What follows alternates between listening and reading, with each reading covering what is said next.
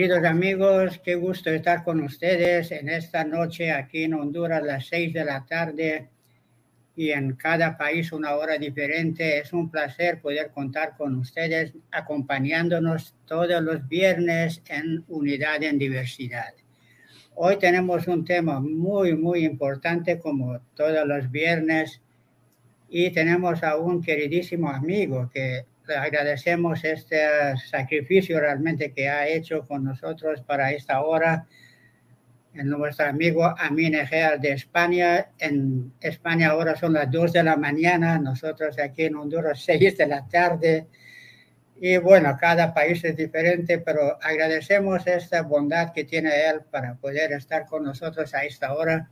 Y el tema que vamos a tratar hoy es el alma, alma, mente y espíritu. Es un tema, para mí es uno de los favoritos míos y estuvimos hablando extra cámara con nuestro amigo Amin, que a veces me siento como que entiendo bien el tema y otras veces parece que no tanto. Entonces, espero que hoy, con la participación de nuestro querido amigo, podamos tener mucho más claridad sobre el tema, tanto para nosotros como ustedes, amigos, en cualquier parte del mundo. Y esperamos recibir sus comentarios y preguntas, si lo quieren hacer y bueno, bienvenido nuestro querido amigo Amin desde España. Es un placer, de verdad, es un honor tenerlo con usted, con nosotros. Y seguramente los amigos están felices de estarle viendo y escuchando con ese tema tan importante, alma, mente y espíritu. Adelante, amigo. Buenas noches, ¿qué tal? El placer es mío, la alegría es mía. Muchas gracias por invitarme a, su programa y darme ocasión de, en la medida de mis posibilidades, poder tratar este tema que ciertamente es muy interesante, porque en último término, cuanto más nos conocemos a nosotros como seres humanos y mejor sabemos qué somos como seres humanos, más nos acercamos al cumplimiento del propósito de nuestra vida, ¿no? Según lo que nosotros sepamos de nosotros mismos, así nos comportaremos y así regiremos nuestras vidas. El tema es un poco complejo, pero al mismo tiempo es sencillo. Y yo voy a tratar de ofrecer algunos ejemplos para simplificarlo y hacerlo sencillo.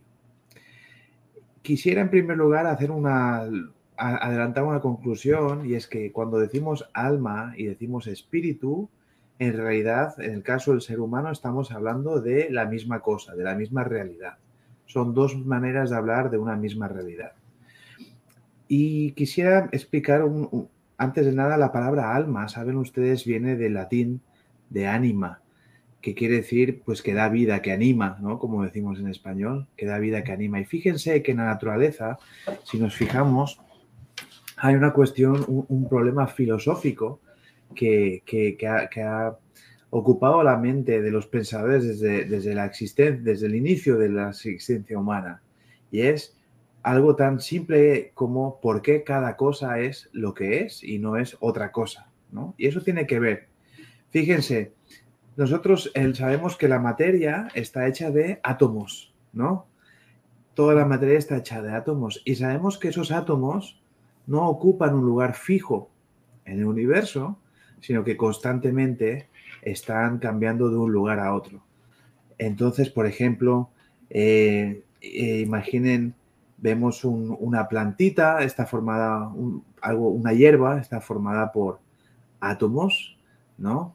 Entonces viene una vaca, come esta hierba e ingiere esta hierba, esos átomos se descomponen, ya no son, ya no, esa hierba desaparece, los átomos se separan entre sí y pasan a formar parte de la vaca, ¿no?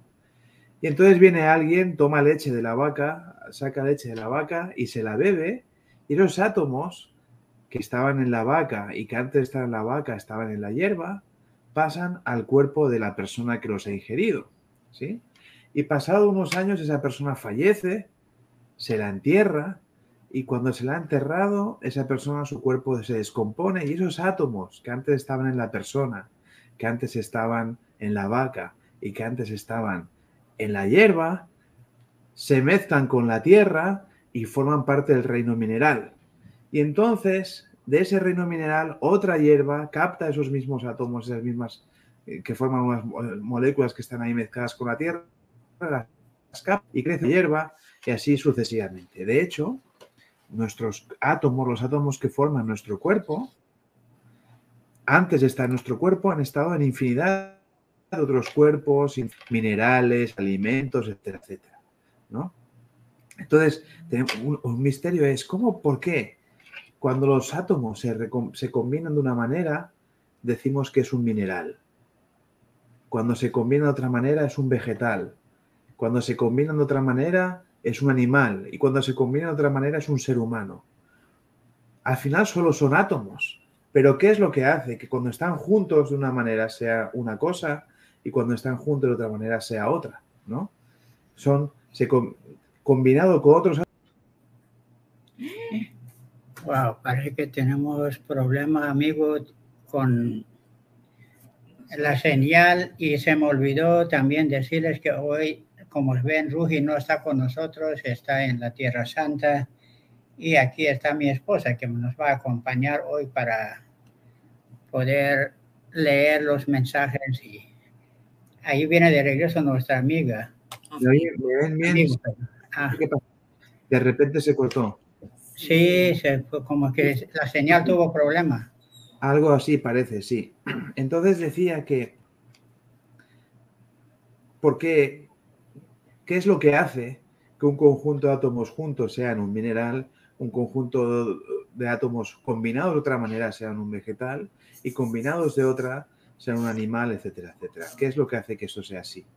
Eso es en los filósofos, los antiguos filósofos decían que eso es el ánima, el alma, ¿no? Cuando el alma, cuando el alma, eh, cuando en el alma se combina, cuando se, cuando se, el, alma mineral se combina, es que me están diciendo que a lo mejor no, se, no sale nada.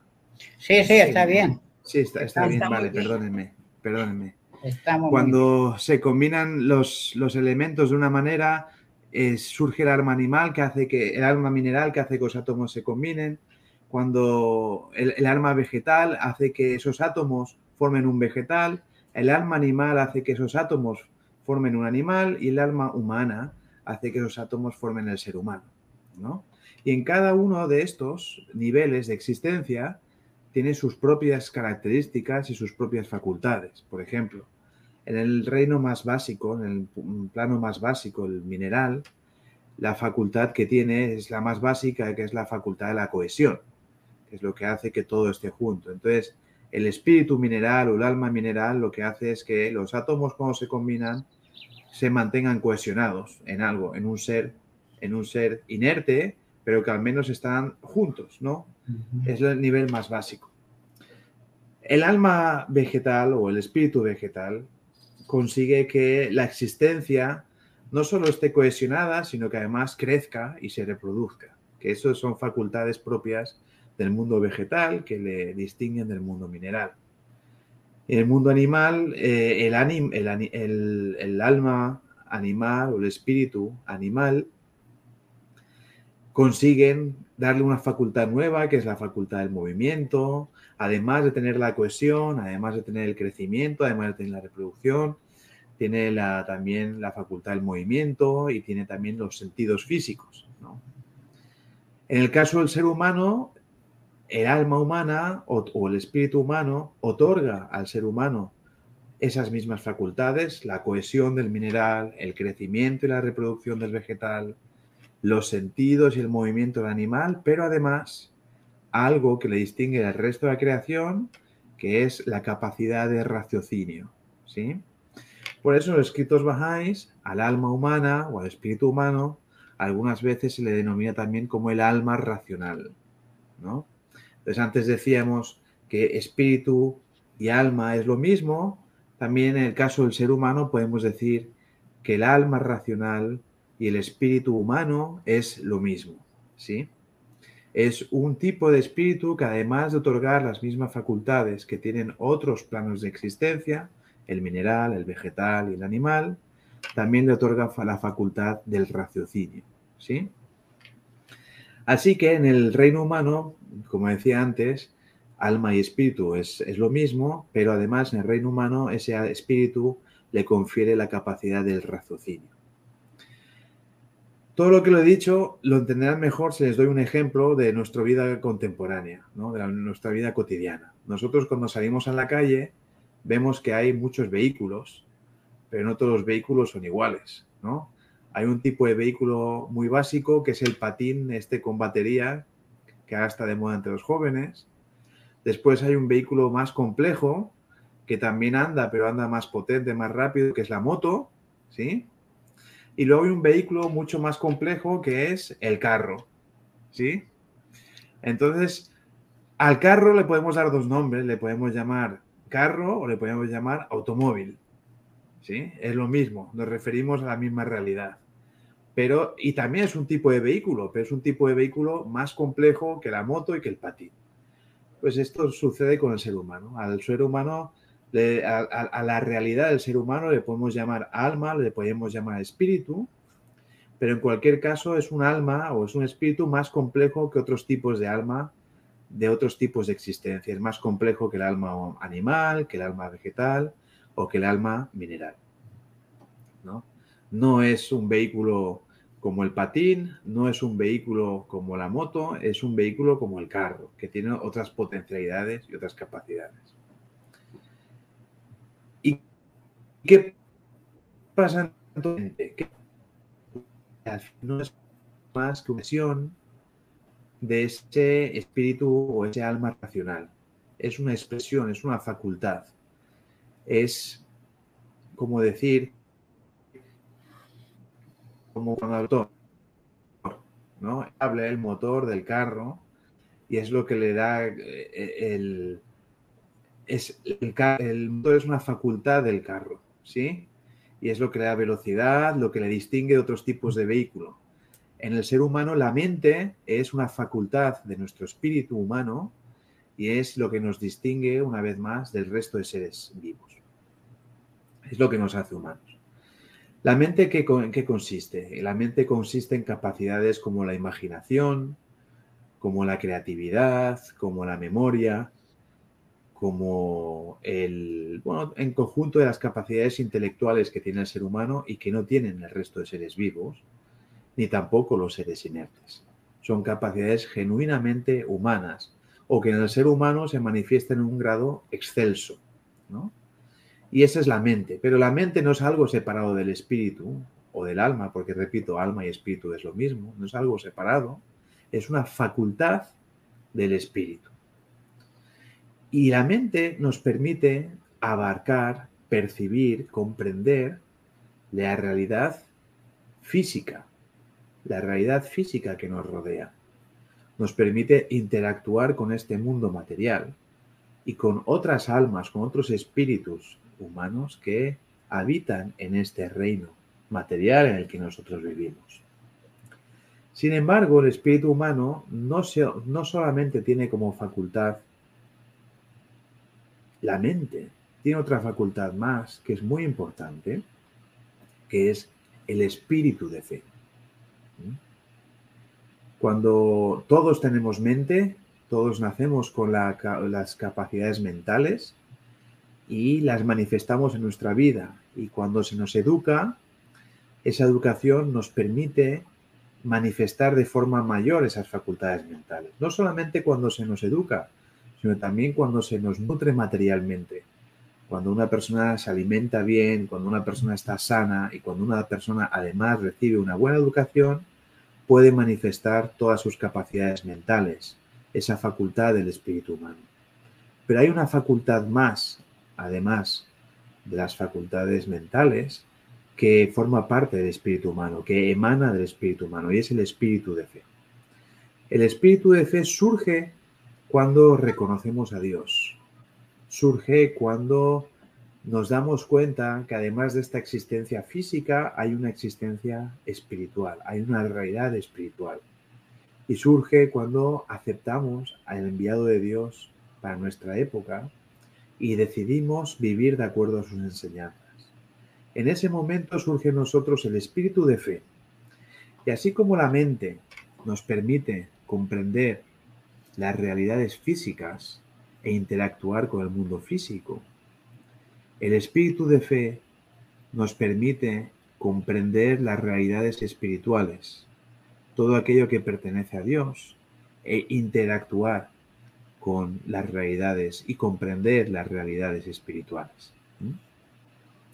Entonces podríamos decir que todo aquello que tiene que ver con el intelecto, con la mente, se aprende en la escuela, podríamos decir para simplificar, mientras que todo aquello eh, que tiene que ver con el espíritu de fe, que es otra facultad del espíritu humano, se aprende mediante la fe, mediante la religión, mediante las enseñanzas divinas. Por eso es muy importante que en nuestra vida prestemos mucha atención, tanto a la educación física, a la educación material, como a la educación espiritual. Es decir, que prestemos tanto atención tanto a la educación intelectual como a la educación religiosa o espiritual. Por medio de la, educación intelectual aprendemos cosas sobre el mundo físico. Aprendemos sobre la física, la química, las matemáticas, el lenguaje. Por medio de la educación espiritual aprendemos qué somos sobre como seres humanos, quién es Dios, cuál es el propósito de todas nuestras vidas. Y aprendemos a orar y aprendemos a servir y aprendemos a meditar y aprendemos a vivir de acuerdo con lo que Dios espera de nosotros. Y todo eso ayuda al desarrollo de ese espíritu de fe que nace en nosotros cuando reconocemos a Dios y reconocemos a su manifestación para este día. Así que fíjense qué importante es entender qué es el espíritu humano y cuáles son las facultades del espíritu humano. Si pensamos que la facultad de espíritu humano solamente es el intelecto, entonces nos quedaremos solo con la educación material que nos permite comprender el mundo físico, pero no prestaremos atención a la educación espiritual que nos permite comprender el mundo espiritual y que nazca en nosotros ese espíritu de fe. Entonces, qué importante es tener en cuenta todos los aspectos del ser humano. Que nos diga. Muy bien, muy bien, eh, excelente. Tal vez podemos ver algunos comentarios de los amigos antes de continuar, a ver qué dicen los amigos que nos acompañan. Y me va a ayudar mi esposa aquí para leerlos porque ella sabe mejor español que yo. Francisca Rodríguez nos dice buenas noches desde Lima, Perú. Ella está conectada en YouTube, está viendo. Ah. Muy bien, gracias. Asisa. Asisa dice Allah Happy noveno, feliz noveno día de resbán. Muy bien, gracias, igualmente. Que tengan un feliz resbán. José nos dice saludos a su esposa. Muchas gracias, José. De su parte, gracias. Padí nos dice, no se preocupen, un simple error técnico. Es cuando, fue, fue cuando se fue la luz que desapareció a mí hizo un viaje de regreso a España. La culpa es de Movistar. Guillermo nos dice, felicitaciones a mí, gracias por su charla. El alma es un signo de Dios, posee la vida del Espíritu e irradia la misericordia de Dios porque llega a ser lámpara difusora de luz. Excelente, muy bonito. Muy bien, muy bien, excelente. Daniel nos dice, alaba papá, queridos amigos de Unidad en Diversidad, felicidades, felicidades por el noveno día de Van. Gratitud al doctor Amin Egea por su exposición excelente de un tema complejo y trascendental. Pregunta, ¿qué es el espíritu de fe y cómo se manifiesta en la vida diaria? Muchas gracias. Si quiere contestar ahora, Amin, puede contestar. Sí, Sí, lo puedo contestar en el transcurso de, lo que voy a decir después porque tiene guardia mucha relación. Ah, muy bien. Entonces vamos a leer un último mensajito de Silveria Santander. Buenas noches amigos, me gustaría saber qué pasa con el alma cuando dejamos este mundo. Mm, muy bien. Excelente, pues yo también quiero saber eso.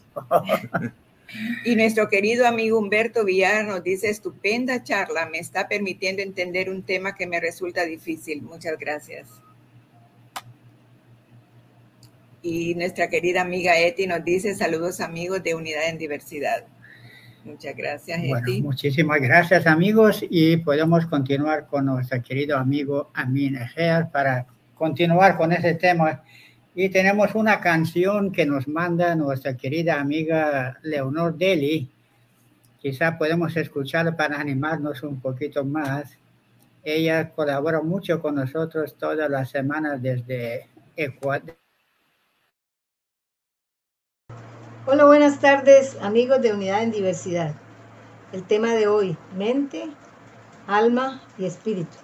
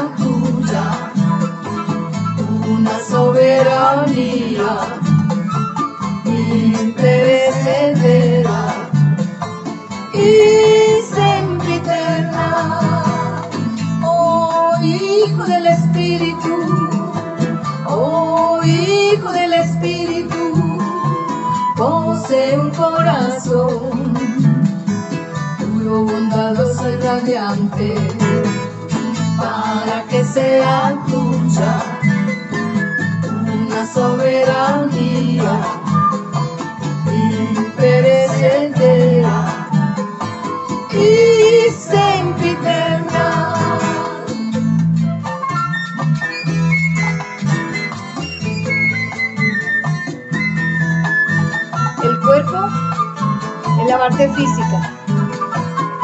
El alma es la parte emocional. Y, la, y el espíritu, la parte espiritual,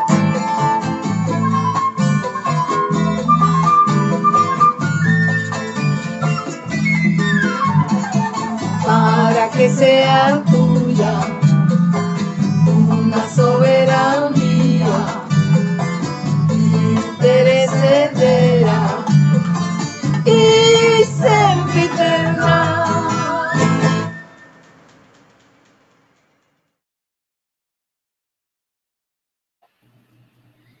Bonito, muchas gracias. Leonor, todas las semanas nos hace el favor de mandar una canción.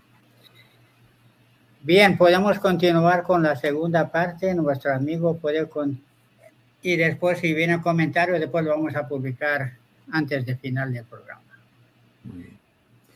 Pues entonces, antes de proseguir, recapitular muy brevemente lo dicho hasta ahora. Alma y espíritu es lo mismo, son dos palabras para hablar de lo mismo. En cada reino de la existencia, mineral, vegetal, animal y humano, existe un alma o un espíritu que da vida, que conforma la realidad en ese nivel, y cada uno le da una facultad. Y el ser humano reúne todas las facultades de los reinos inferiores, la cohesión del mineral, el crecimiento y la reproducción del vegetal, el movimiento y los sentidos del animal, y además las facultades intelectuales y racionales del ser humano, ¿sí? Y damos el ejemplo de que cada, cada vehículo tiene sus propias facultades, pero no es lo mismo el patín eléctrico que el carro, ¿no? Y al carro le podemos llamar de dos maneras, le podemos llamar carro o automóvil. De la misma manera, espíritu humano le podemos llamar de dos maneras, alma o espíritu, ¿sí?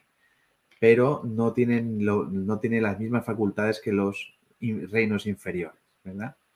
Entonces, alguien entonces, además, hemos dicho que el espíritu humano o el alma humana tiene a su vez dos facultades muy importantes. Una es la facultad de la mente, que abarca todo lo racional, lo intelectual, y otra es la facultad del espíritu de fe, que es lo que nos permite comprender las realidades divinas, las realidades celestiales. Y alguien que me ha estado escuchando puede pensar, pero ¿cómo puede ser que la mente sea una emanación del espíritu, sea una facultad del espíritu.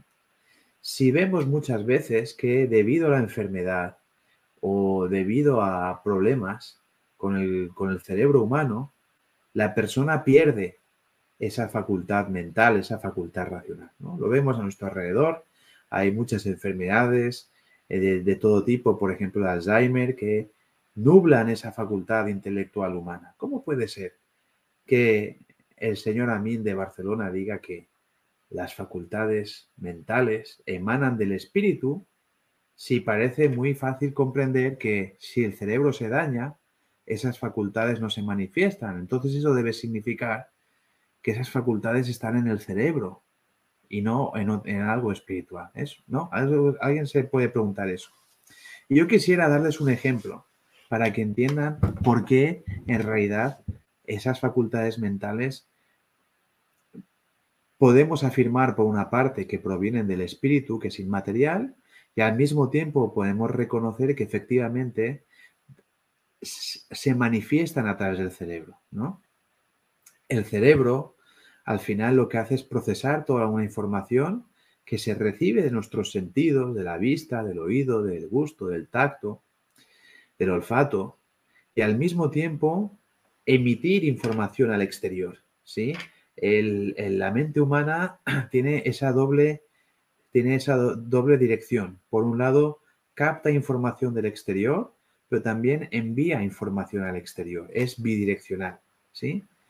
Y, y, es claro que al enviar información hace uso, por ejemplo, yo ahora estoy hablando, hago uso de facultades físicas, necesito mover mi boca, necesito mover mis músculos, al captar la realidad exterior también necesita facultades físicas. Necesito la vista, necesito los oídos para poder interactuar con ustedes. Entonces, ¿por qué digo que el espíritu humano es independiente, la mente humana es independiente del, cuerpo? Eso lo explicaré un poco mejor después, pero permítanme darles un ejemplo para que vean que es posible que sea independiente del cuerpo. Imaginen que ustedes están viendo la televisión y están viendo al señor de las noticias hablando del tiempo. Y entonces él está diciendo que esta noche va a hacer mucho calor, mucho, mucho calor. Pero de repente su televisión se pone en blanco y negro. ah, ¿qué pasó? Ya no, no mi televisión era en color y ahora de repente lo veo en blanco y negro. ¿Es el señor de la televisión que se ha puesto en blanco y negro o es su televisión que se ha puesto en blanco y negro? Él está ya, sigue, sigue con sus colores de su cara normal. Él está ya en el estudio, sí. Y de repente su televisión se le va el sonido. Y ustedes nada más que ven al hombre moverse, pero no le pueden oír. ¿Es el señor que se ha quedado mudo o es su televisión que se ha estropeado? Y de repente... Ambas cosas nos pasaron hoy, ¿verdad? Esta noche. Exactamente. Efectivamente. Y finalmente la televisión se apaga, se queda en negro porque se ha estropeado del todo. Primero se le fue el color, luego el sonido y ya finalmente se apagó. ¿Es el señor que ha desaparecido o es solo su televisión, que es el canal a través del cual ustedes podían ver a ese caballero en las noticias, el que se ha estropeado? Evidentemente el señor sigue en su estudio de grabación y sigue hablando y sigue dando las noticias, ajeno a los problemas que usted tiene con su aparato de televisión. En cierto modo, nuestro cerebro la relación de nuestro cerebro, de nuestro cuerpo, con la mente y con el espíritu es una relación similar a la televisión con el programa de televisión o a la radio con la emisora de radio. las ondas se emiten, todo está en funcionamiento perfecto. Y en todo caso es el aparato que se puede estropear y no manifestar esas imágenes y ese sonido que llega desde el estudio de grabación. Entonces, nuestro espíritu, decimos que nuestro espíritu está aquí, está con nosotros, pero en realidad es independiente. En realidad es ajeno al cuerpo humano. Nuestro cuerpo se puede estropear, se puede dañar, como esa televisión que se va haciendo vieja y necesita un recambio y se estropea. Desgraciadamente nuestro cuerpo no podemos darle un recambio, pero nuestro alma, nuestro espíritu sigue ahí intacto. Desde luego, si el cerebro se daña, el espíritu no puede manifestarse a través de ese cuerpo humano, pero el espíritu no está dañado. Esto también es un tema muy importante porque cuando vemos una persona que está aquejada por una enfermedad mental o que sufre Alzheimer o que tiene algún tipo de dolencia intelectual, no hemos de pensar que su esencia está perjudicada. No es así. Su esencia humana, su realidad como ser humana siguen ahí perfectos. Lo que está mal es el canal a través del que se manifiesta, la realidad física a través del que se manifiesta. La televisión se ha estropeado, eso es todo. Entonces no debemos ver, no debemos ver a una persona que ha padecido ese problema como alguien inferior o como alguien eh, que no, no merece la misma dignidad que el resto de seres humanos, porque en realidad su esencia está intacta. Solo es el canal, ese canal, ese instrumento a través del cual se emite la información y se recibe la información por parte de nuestro cerebro, es ese canal que se ha estropeado, pero no, no el centro, que es el espíritu humano. Y esto es muy importante. Y volviendo al tema del espíritu de fe, el espíritu de fe, todos, todos en su casa tienen una computadora, ¿no? Y todos en su casa tienen al menos un disco duro, Donde guardan, almacenan la información o que hace un trabajo para nosotros, ¿no? Ahora imagínense que su computadora tuviera dos discos duros. Uno es la mente y ese disco duro está trabajando solo para temas materiales. Y otro es el espíritu de fe, que es otra de disco duro en nuestra computadora que trabaja para todos los temas espirituales, ¿no? Ese espíritu de fe, ese disco duro, necesita que le añadamos datos, que le añadamos información, pero de tipo espiritual. Si no, no crece no, en sus capacidades, no, no, da su, no, no trabaja como debería trabajar. Y ese espíritu de fe en nosotros actúa como un espejo. Cuando nosotros reconocemos a Dios, y reconocemos a la manifestación de Dios para esta época y tratamos de vivir de acuerdo a sus enseñanzas, lo cual, lo cual por cierto es sumamente difícil, cuando nosotros hacemos eso y surge en nosotros ese espíritu de fe, en realidad lo que surge en nosotros es una especie de espejo. Un espejo dirigido a Dios, que, o mejor dicho, dirigido a la manifestación de Dios, al enviado de Dios para esta época, que trata de captar la luz de ese sol, que es el enviado de Dios, ¿no? Cada enviado de Dios, cada manifestación de Dios es como un sol para la época en la que vino, ¿sí? Que da su luz, da su calor y da vida espiritual al mundo entero, ¿sí? Cuando nosotros surge el espíritu de fe porque hemos reconocido la manifestación de Dios, al enviado de Dios para nuestra época, en nosotros surge un espejo que permite captar esa, ese calor y esa luz del sol que es el enviado de Dios, quien a su vez nos manda esa luz y ese calor desde Dios mismo, ¿sí? A su vez. Entonces ese espíritu de fe en nosotros es como un espejo que a escala humana puede captar, puede reflejar las cualidades y atributos divinos que están manifestados en el enviado de Dios, en la manifestación de Dios. Entonces, cuando nosotros decimos que en nuestra vida tenemos amor, en realidad ese amor que manifestamos en nuestra vida es un reflejo del amor que está emanando desde la manifestación de Dios. Cuando nosotros decimos que tenemos conocimiento, en realidad solo estamos manifestando en nuestra vida un reflejo de ese conocimiento supremo que manifiesta eh, la manifestación de Dios, el enviado de Dios. Y así con cualquier cualidad espiritual, con cualquier cualidad humana, que nosotros deseemos, eh, en la que deseemos pensar. Entonces, fíjense, la mente nos permite percibir la realidad material, abarcar la realidad material, razonar, deducir, pensar. También, también nos permite pensar en las cosas abstractas, pero espíritu de fe nos permite manifestar en nuestras vidas cualidades espirituales, cualidades morales, que son tan necesarias para nuestra vida y sin las cuales estamos incompletos. ¿no? Si solo tenemos la dimensión racional, intelectual y no tenemos la otra dimensión, la dimensión moral, la dimensión de manifestar esas realidades divinas en nosotros, entonces está incompleto. Tiene que ser las dos cosas. Por eso vemos a nuestro alrededor que en nuestro mundo que hay personas que tienen mentes muy brillantes, que tienen un poder racional muy avanzado y sin embargo no lo emplean para el bien, ¿verdad? Lo emplean para el mal. Pues, por ejemplo, los científicos que inventan armas de destrucción o los grandes estadistas que organizan guerras, etcétera, etcétera, ¿no? que ponen toda su energía mental, todo su intelecto en, cosas negativas, ¿verdad? El delincuente que está toda la noche pensando cómo voy a hacer para atracar el banco. Entonces, eso por sí solo es incompleto. Hace falta toda esa dimensión espiritual, toda esa dimensión moral, de, de, que es un reflejo de, la, de la realidad divina y que al final son los valores morales que nos han de presidir. Y eso que se manifiesta a nivel individual también se debe manifestar a nivel social, ¿no?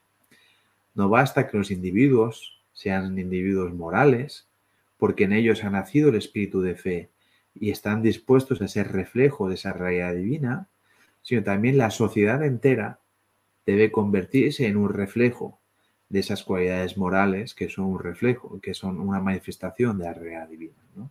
Es las dos cosas. Por eso los bajáis no solo pensamos en nuestro desarrollo como individuos, sino también en el desarrollo social, en el desarrollo de nuestro entorno, porque las dos cosas van unidas, ¿no? Desde luego no se puede organizar una sociedad si los corazones, una sociedad óptima, si los corazones de los miembros de esa sociedad no cambian. Pero al mismo tiempo, si la sociedad no cambia, es más difícil que los corazones de sus miembros cambien. Entonces hay que arreglar las dos cosas al mismo tiempo, hay que trabajar las dos cosas al mismo tiempo. Espero que esta explicación sobre el espíritu de fe haya, haya bastado, sea, sea útil y si no, después la podemos desarrollar un poquito más. Entonces es eso, el espíritu de fe es un espejo, como un espejo que nace en nosotros, primero nace chiquitito y conforme nuestra vida avanza y nos vamos desarrollando, ese espejo se va haciendo grande y va adquiriendo la capacidad de reflejar más y más y más y más de esas cualidades divinas. Entonces, fíjense también que ese espíritu de fe tiene un combustible, un combustible. Antes hablábamos de, antes hablábamos de, del carro, ¿no? Y el carro para que funcione necesita un combustible, necesita gasolina o diésel, aunque ahora ya los hay más modernos que son eléctricos o híbridos, lo que sea. En cualquier caso, necesita un combustible. Sin combustible, el carro no avanza. Igual que nuestro cuerpo, sin comida, no podemos crecer, no podemos estar sanos. Entonces, nuestro cuerpo físico, para mantenerlo, necesitamos comer. Algunos comemos más que otros, pero todos necesitamos comer. ¿Y qué necesita nuestro, nuestra alma para para crecer, para alimentarse. Necesita de las bendiciones divinas, ¿sí? De las bendiciones divinas. Los escritos bajáis dicen que las bendiciones divinas están allá, están allá como los rayos del sol. El sol está ahí dando su luz, dando su calor a toda la humanidad permanentemente, ¿sí? No el sol no dice, a este señor le voy a mandar luz, pero a este otro señor no le voy a mandar luz, no el sol en su generosidad nos da luz a todos constantemente y luz y calor. En todo caso somos nosotros, que si nos escondemos dentro de la casa no recibimos esa luz, ¿no? Si salimos a la calle con un paraguas no recibimos esa luz. Cuando nace en nosotros el espíritu de fe, estamos abriendo las puertas de la casa, las, las puertas de nuestro ser, de nuestra vida, para que lleguen a nosotros esas bendiciones divinas, esos rayos del sol que Dios está enviando, esos rayos que Dios como sol está enviando a todos, ¿no? Y ese es el combustible que necesitamos. Y hay una serie de actividades que permiten que lleguen esos rayos de sol a nosotros. La oración, el servicio a los demás, la meditación, vivir de acuerdo a las enseñanzas divinas, tratar de estar feliz aunque las condiciones no sean las óptimas, el optimismo, el agradecimiento, no ser envidioso. Hay infinidad unas muy importantes que son esenciales como la oración, el servicio, la meditación, el comportamiento, pero otras también que las enseñanzas bajáis también mencionan que también son importantes. Todo eso permite que ese combustible, esas bendiciones divinas, esas confirmaciones divinas, gracias divinas, favores divinos, diferentes nombres para una misma cosa, lleguen a nuestra alma, lleguen a nuestro espíritu de fe y ese espejito pequeñito cada vez se haga más grande, más grande, más grande y pueda reflejar más y mejor las realidades divinas. ¿Cómo podemos saber que el alma es inmortal? Esa es una pregunta muy buena. Yo no sé cuánto tiempo tenemos, pero voy a tratar de explicarlo en 5 o 10 minutos. ¿Da tiempo? Estupendo. Sí, amigo, sí, escuchas. Pero tenemos bastante comentarios si quiere descansar Bueno. un poquito. Muy bien. Bueno, aquí ya estamos con los... Ah, nuestra querida Noemí, qué linda su canción y su música. Se nota que es su alma cantando. Ah, qué bonito. Reportero digital, feliz Resban, saludos desde Chile. Ah, Gracias, gracias igual. Nuestra amiga Eti, cuando dejamos este mundo, nuestra alma sigue progresando en los diferentes mundos de Dios. Claro que sí. Así es. Guillermo nos dice, el alma funciona sin la ayuda material del cuerpo. El alma ve sin ayuda del ojo físico, escucha sin ayuda del oído material y viaja sin depender del movimiento físico. El alma puede vivir sin cuerpo, pero el cuerpo sin el alma muere. Abrazos desde Lima, Perú. Gracias, Guillermo. Y nuestro amigo Humberto nos dice una pregunta. ¿En qué momento nace el alma en el humano? Bueno, podemos regresar a esta pregunta también. Teresa del Rosario, buenas noches, saludos desde Ecuador, excelente exposición. Es mi espectadora favorita porque es mi suegra. Qué bonito. Silveria nos dice, la verdad es que yo soñé que me había muerto y estaba alegre, pero no vi nada, solo que, que estaba feliz de que me había muerto y no quería venir acá. ¿Qué será? Buena Interesante. Sí. Tony nos dice, saludos amigos, un gusto verles. Muchas, Muchas gracias, Tony. Saludos para ustedes también. Teresa nos dice, lindo tema y grandes voces. Felicitaciones. Gracias, gracias. Luis Enrique nos dice, alao abha. Gracias, amigo. Ana nos dice, muy buenas noches, muy bonito tema. Saludos desde Nicaragua y a todos los bajáis del mundo, y en especial a los amigos de este bonito programa. Muchas gracias, Ana. Nuestro amigo Parvis nos dice, alao abha, gracias por su programa tan importante. Y Naira nos dice, alao abha, desde Cochabamba, Bolivia. Qué bien, tenemos varios países con nosotros hoy. Bueno, amigo Amin, estamos a la orden.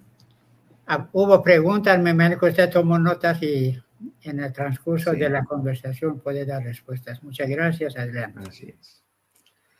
Entonces, ¿cómo podemos saber que el alma es inmortal? ¿No? Eh, voy a apuntar otro punto que me acaba de venir a la cabeza. Recuerdan que al principio explicaba que, al principio de todo, que en el mundo material, en realidad, no existe la inexistencia, simplemente que la existencia se transforma el átomo nunca deja de existir, simplemente que a lo largo de su vida de millones de años pasa de una forma de pasa a una forma de existencia y a otra, ¿no? En una época está en el mineral, en otra época está en el vegetal, en otra en el animal, etcétera, etcétera. Los átomos que tenemos nosotros en nuestro cuerpo, quizás hace 100 años estuvieron en un árbol, hace 200 en otra persona, y que seguramente hace 100.000 estuvieron, en un, eh, bueno, 100.000 no, en un- hace un millón de años estuvieron en un dinosaurio. Entonces, y se combinan y ahí están. Y antes de estar en nuestro planeta estuvieron en otros lugares en la galaxia, ¿no? Y seguirán estando. Porque un principio de la ciencia es que la materia no se crea ni se destruye, solo se transforma. Eso quiere decir que en el mundo físico no existe la inexistencia, la desaparición, solo existe la transformación, ¿sí? Nosotros vemos un vegetal, una flor, se marchita, pensamos que ha muerto. Sí, la realidad de la flor ya deja de existir, pero la materia que formaba la flor sigue existiendo, solo que de otras maneras, ¿sí? Eso lo dice la ciencia. La materia no desaparece, solo se transforma. Y fíjense, la materia se transforma y aparentemente desaparece a nuestros ojos humanos, aunque no desaparezca, porque se descompone, sus átomos se separan y se juntan con los otros átomos. Pero la realidad del ser humano es una realidad espiritual, es una realidad, por lo tanto, que no es física. El espíritu humano no es el resultado de la combinación de diferentes componentes. El, espíritu humano, al no ser material, no es un conjunto de átomos. Y puesto que no es un conjunto de átomos, no es un conjunto de partes, no puede ser que estas partes se separen para formar otra cosa. ¿Me entienden? Entonces, si no se pueden separar, porque si el espíritu humano es indivisible, porque no es físico, porque no está formado por átomos ni está formado por partes, si el espíritu humano es indivisible, entonces el espíritu humano no puede desaparecer. En el mundo físico existe la apariencia de desaparición, es solo una apariencia, porque las cosas, las partes que componen una realidad se pueden separar, descomponer y recombinarse de otra manera, pero el espíritu humano no está compuesto de partes. Por lo tanto, no se puede separar sus partes, por lo tanto el espíritu humano siempre permanece. Es imperecedero, imperecedero, que es lo mismo que inmortal. Así que esa es, es una, una, forma de demostrar que el espíritu es eh, inmortal, apuntando al hecho que no se puede descomponer en partes. Claro que primero habría que demostrar y cómo podemos saber que el espíritu es inmortal. Perdón, que el espíritu es inmaterial. ¿Cómo podemos saber que nuestro todo el tiempo en esta, en esta intervención he hablado de que el espíritu, el alma, es algo inmaterial? Pero realmente, ¿cómo podemos saber que es algo inmaterial y no solamente algo que está en el cerebro? No es algo físico, no es algo formado por átomos, como creen los científicos materialistas. No todos los científicos, solamente los científicos materialistas creen que el ser humano, su yo, su esencia, es algo simplemente físico que opera acá en el cerebro. Y que cuando el cerebro se apaga, pues se apaga todo. ¿Cómo podemos saber que nuestra realidad es inmaterial? Pues miren, es muy sencillo. Si nos fijamos en todas las realidades en el mundo, nos damos cuenta que todos los seres en el mundo, nos damos cuenta que todos ellos están sujetos a las leyes de la física y de la biología. Por ejemplo, el Sol, con toda su grandeza, con todo su poder, con toda su energía, no puede librarse de las leyes de la física, no puede salir de, de la prisión que supone para él la física. Por ejemplo, el Sol no puede decidir dar más o menos calor. El Sol no puede decidir moverse del lugar. El Sol no puede decidir dar vueltas en sí mismo más rápido, sobre sí mismo más rápido o más despacio. Nada de eso puede hacer porque el Sol está enteramente sujeto a las leyes de la física. Lo mismo pasa con nuestro planeta. Toda la vida depende de nuestro planeta y sin embargo nuestro planeta no tiene ningún tipo de independencia, ningún tipo de libertad no puede decidir dar vueltas al Sol más rápido y de que los años tengan 100 días, por ejemplo. Ni puede decidir más lento, ni puede decidir pararse en su rotación. No puede hacer nada de eso. Está sujeto a las leyes de la física, a la ley de la gravitación universal, etcétera, etcétera. Y lo mismo pasa con los seres vivos. Un, un perrito, un gatito, por mucho que lo desee, no puede salir de lo que la biología le ha ordenado un perro no puede aprender a hablar, no puede aprender a caminar, no puede aprender a construir casas. No puede, nunca podrá salir de lo que su naturaleza física le impone. Las leyes de la biología le imponen. Y esto es así para todos los seres inertes como el sol, la tierra, los minerales, y también para todos los seres vivos, con una excepción, el ser humano. En el ser humano esto no es así. El ser humano, gracias a esas capacidades que Dios le ha puesto, eh, tiene el poder de romper las leyes de la física, romper las leyes de la biología y trascenderlas, ir más allá. Les voy a dar algunos ejemplos. El cuerpo humano no está hecho como el cuerpo de un pez, no estamos hechos para nadar. Sin embargo, hemos inventado barcos, hemos inventado submarinos y navegamos los océanos. Cuerpo humano no es el cuerpo de un pájaro. Sin embargo, gracias al intelecto hemos inventado aviones y más que eso, naves espaciales. El oído humano pues puede captar el sonido a 40, 50 metros, 100 metros, quizás un trueno a un kilómetro. Pero ahora yo os estoy oyendo a ustedes que están en Honduras y ustedes me están oyendo a mí que estoy en España desde diferentes partes del mundo, gracias a la tecnología que el ser humano ha inventado. La vista me permite ver a, cierta distancia, cada vez menos y necesito lentes, pero Gracias a la tecnología, les puedo ver a ustedes en otras partes del mundo. Fíjense todas las cosas que han hecho hoy, desde que se han despertado hasta el día de hasta el momento de ahora, todas las cosas que han hecho que van en contra de la naturaleza física del ser humano. Se han levantado por la mañana y han encendido la luz, porque el ser humano algo tan importante como la energía eléctrica lo ha dominado y lo ha usado en su propio beneficio. Han decidido durante el día de hoy mil cosas de manera libre. Han decidido que almorzar, que desayunar, han decidido salir a la calle, volver, han tomado mil decisiones con total libertad. Una libertad que no tiene el sol, que no tiene la tierra y que no tienen los animales. Solo ustedes la tienen como seres humanos. Entonces es obvio que el ser humano tiene una realidad dentro de sí que le permite dominar el mundo físico, la realidad física y hacerse independiente en cierta medida de lo físico ese poder que nosotros tenemos, que en realidad es el intelecto, es el espíritu humano, ese poder que nosotros tenemos, no puede ser un poder físico, porque si fuera un poder físico estaría sujeto a las leyes físicas, pero al contrario, ese poder nos permite romper las leyes físicas. Por lo tanto, es un poder que necesariamente es un poder no material, no físico, es un poder espiritual, ¿sí? Es una capacidad espiritual. Y volvemos a lo que decía antes puesto que es espiritual, no está formado por partes. Y puesto que no está formado por partes, esas partes no se pueden separar. Y puesto que no se puede dividir ese poder, esa realidad espiritual del ser humano no se puede dividir, esa realidad del ser humano es eterna, es imperecedera. Así que nuestro cuerpo se irá, pero nuestra realidad, nuestra esencia, se mantendrá. Antes mencionaba a los materialistas y ellos están buscando la conciencia en el cerebro humano.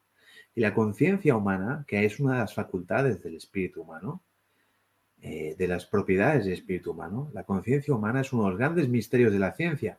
Y parece que mientras lo sigan buscando en, en, en algo físico, nunca lo hallarán. Y al contrario, muchos filósofos y muchos investigadores en el campo de la neurología están empezando a pensar que efectivamente la conciencia humana, nuestro yo, es algo separado del cuerpo físico. Eh, para que entiendan qué es la conciencia humana y lo sepan distinguir de algo físico. Si nosotros en una computadora ponemos una pieza musical, ¿sí? Esa computadora no sabe lo que está haciendo. Simplemente reproduce ceros y unos. Esa pieza musical en MP3 en realidad es un conjunto de información en ceros y unos, ¿no? Digital, por eso es digital, ceros y unos. Y esa computadora no sabe lo que estás poniendo, no siente la música que está sonando, no interpreta la música que está sonando, nada, solo reproduce ceros y unos. Sin embargo, si nosotros escuchamos música, sabemos por qué la queremos escuchar, la queremos escuchar porque queremos alegrarnos, la sentimos y además sabemos lo que está sonando. Sabemos que suena un violín, que suena una guitarra, que suena alguien cantando. ¿no? Esa es la diferencia entre la conciencia y la no conciencia. Desgraciadamente muchos científicos asimilan las capacidades humanas, la mente humana, con un ordenador. Pero esto es erróneo porque un ordenador no sabe lo que está haciendo. Simplemente lo hace porque está programado. Nosotros sabemos lo que estamos haciendo o deberíamos saber lo que estamos haciendo, ¿no? Entonces, la conciencia humana es algo que está, forma parte, una de esas cualidades, facultades de la mente y es también inmaterial. Y uno de nuestros espectadores preguntaba, ¿qué momento nace el alma? El alma nace en el mismo momento, dicen las enseñanzas Bahá'ís, en que surge la realidad humana. Y la realidad humana surge en el mismo momento de la concepción. Eso tiene unas implicaciones. En primer lugar, no pensamos que el alma es preexistente y que baja aquí al cuerpo para después regresar, sino tiene un momento de inicio. No tiene final, pero sí que tiene un momento de inicio que es la concepción. Y la otra cuestión es que al, ser humano lo consideramos humano por el hecho que tiene alma, tiene esa esencia, desde el momento mismo de la concepción, no pasado un tiempo desde su nacimiento o no antes o, no pasado un tiempo desde su concepción, sino desde el mismo momento de la concepción, aunque no tenga desarrolladas sus cualidades intelectuales del todo, ¿no? Recuerden que antes decía que si una persona tiene mermadas sus cualidades intelectuales, eso no lo hace menos ser humano que otros. Simplemente la herramienta para que el espíritu se manifieste no funciona. En el embrión, dentro de la matriz materna, sucede lo mismo. Efectivamente, el embrión no tiene sus cualidades intelectuales, todavía no se pueden manifestar, pero su realidad como ser humano sí que está ahí, aunque físicamente no se pueda manifestar. ¿no? Es tan humano como un humano nacido y adulto. ¿no? Bueno, no sé, si me extiendo más, ya llegamos al siguiente viernes. Oh, gracias, sí, fue muy interesante y bien claro la explicación. Y seguramente los amigos están muy contentos. Tenemos unos comentarios más que vamos a compartir con usted. Cruz nos dice saludos desde Ecuador, Manabí. Y nos mandan un, ¿cómo se llama? Que corazón. Miriam nos dice que hermosa charla, querido amigo, muy esclarecedora. Cariños desde Argentina.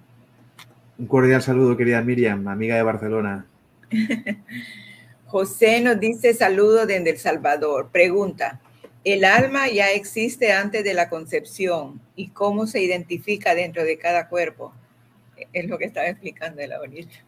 Bueno, la primera cuestión ya la hemos explicado y cómo se identifica. Cada alma es individual, ¿no?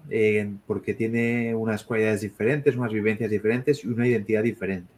Y Bajaola dice que cuando fallezcamos, aunque no mantenemos nuestra vestidura física y nuestro aspecto físico, sin embargo las almas son capaces de identificarse y de diferenciarse las unas de las otras si nos identificamos igual. Fíjese cuántas veces usted le habrá pasado cuando está soñando usted sueña con un ser querido y sabe que está ahí y lo siente y lo nota y conversa aunque no le vea físicamente, incluso aunque tenga la apariencia física de otra persona. En los sueños a veces eso pasa. Es una especie de conexión que nosotros no podemos comprender del todo porque estamos acostumbrados a identidad física, pero que existe en el plano espiritual, unas identidades espirituales que nos distinguen a unos de a otros. Sí, esto es importante, es el más claro evidencia tenemos de la vida del alma, el sueño, porque el cuerpo es inerte y en la cama, mientras que el alma explora y ve cosas que quizás no han sucedido todavía. Así es. Muy interesante. Y tenemos otros comentarios. Gerardo nos dice excelente charla. Gracias. Claro que sí. Guillermo nos dice, el alma dirige las facultades del hombre. El cuerpo humano es visible, el alma es invisible. Correcto. Es cierto, pero fíjense, si nosotros no, nosotros tenemos una doble naturaleza, una naturaleza animal y una naturaleza humana. El cuerpo es el cuerpo de un animal y tiene sus instintos y sus necesidades. Si nuestra alma no domina el cuerpo y al revés es el cuerpo que nos domina a nosotros, nosotros nos acercamos más a los animales, pero si nuestro espíritu domina el cuerpo, nos acercamos más a la naturaleza humana y entonces es cuando el alma dirige el cuerpo y no al revés. Sin embargo, vamos por la calle y cuántas personas vemos que están más bien dirigidas por su naturaleza animal. Es como el jinete y el caballo, depende cuál de los dos está armando. Exactamente. Muy interesante. Y tenemos nuestra amiga Leonor que nos cantó la canción tan bella. El alma es la idealidad de lo, orgánico. El espíritu, en cambio, es la idealidad de la autoconciencia. Sin embargo, pese a esa diferencia, hay que observar que en el cuerpo humano, alma y espíritu están en íntima relación.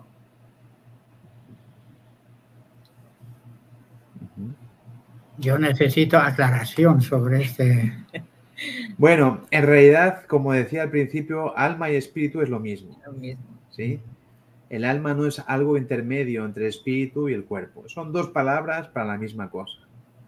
¿sí? Para la misma realidad, mejor dicho. ¿sí? Yo había pensado que el espíritu es algo general de toda la humanidad y el alma es identidad individual de cada ser humano, que son de la misma sustancia, son similares espiritual. Pero cada día uno aprende más cosas en este mundo, gracias a Dios. En realidad son temas muy complejos porque nosotros nos movemos por este mundo mediante las capacidades intelectuales, ¿no? Y no estamos privados de ver al 100% las realidades espirituales, ¿no? Entonces son cosas que comprenderemos enseguida cuando abandonemos este mundo, cuando dejemos aquí el cuerpo, pero que expresarlo con palabras que para nosotros son corrientes es muy difícil. Así sucede con todas las realidades espirituales, ¿no? Pero aún así es bueno reflexionar sobre ello, porque como decía al principio de todo, esa reflexión, ese estudio sobre este tema en realidad tiene implicaciones muy importantes sobre nuestra vida, sobre cómo deseamos vivir.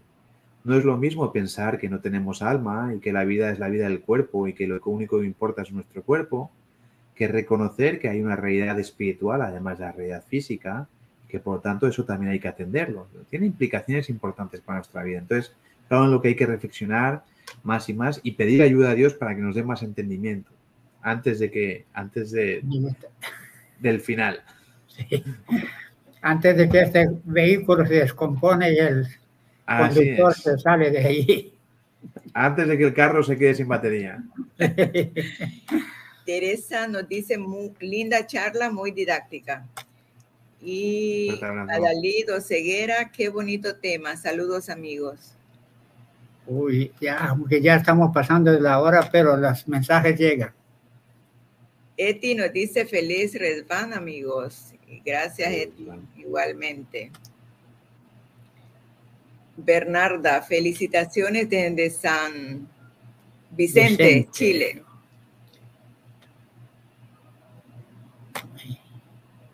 Um, Itchel Luna dice saludos desde Santa Rosa de Copán, Honduras. Ah, qué bueno que nos están viendo desde Copán. Paula nos dice gracias queridos amigos por este espacio de aprendizaje. Felicitaciones por esta charla tan elocuente y llena de conocimiento. Una pregunta. Ah, perdón. Una pregunta. ¿Es posible que el alma se reencarne? Pues no, no es posible. Y explicar por qué sería tema para otro, para otro día. ah, bueno, sería, sería bueno programarla. misma. Pero, pero piense que no es necesario. Igual que no es necesario que un bebé nazca de la madre y al cabo de un tiempo vuelva a regresar. No es necesario. lo podemos hacer en otro momento. No sería tan bello como así como Dios lo hizo. Nuestro querido amigo Sogel nos dice saludos amigos, felicidades por el Festival de Resban y por su gran trabajo. Muchas gracias. Saludos a su querida esposa. Mariné nos dice un abrazo y saludos a todos. Gracias, Mariné. Yorleni, buenas noches, saludos de Panamá.